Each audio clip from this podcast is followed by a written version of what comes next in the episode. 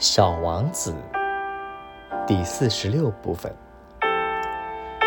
你这里的人在同一个花园中种植着五千朵玫瑰，小王子说。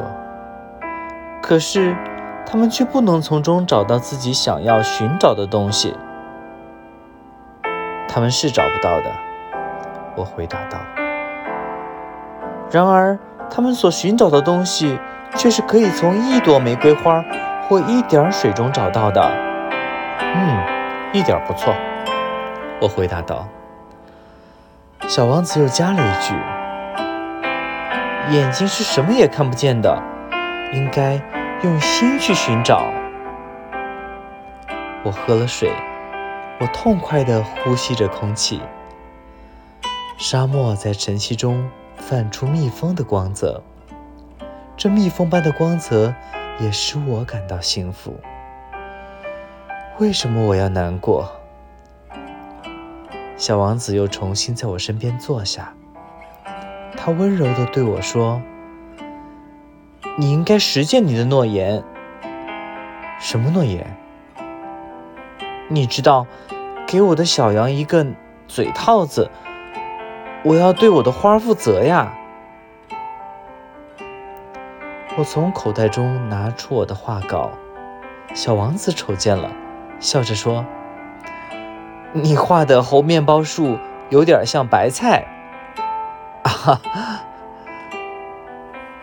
我还为我画的猴面包树感到骄傲呢。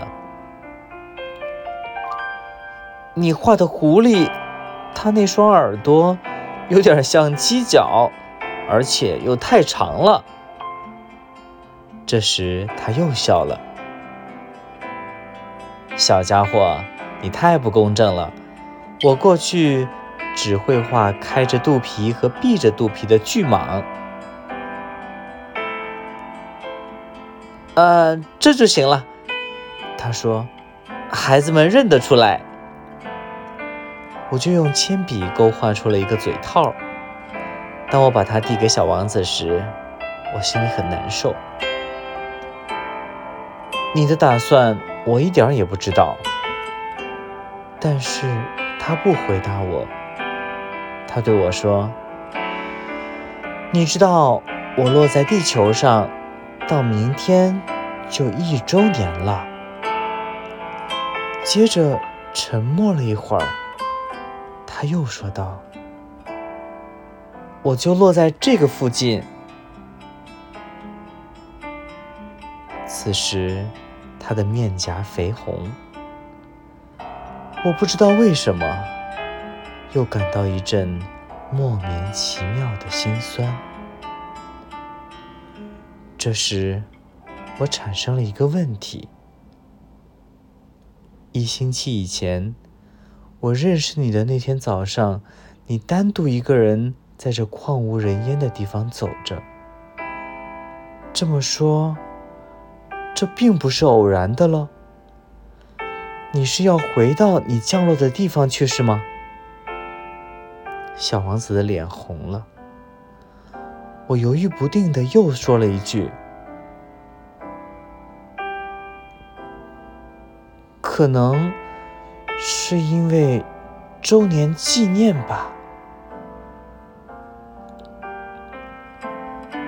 小王子脸又红了。他从来也不回答这些问题，但是脸红就等于说是的，是吧？呃，我对他说，我有点怕，但他却回答我说：“你现在该工作了，你应该回到你的机器那里去。”我在这里等你，你明天晚上再来。但是，我放心不下。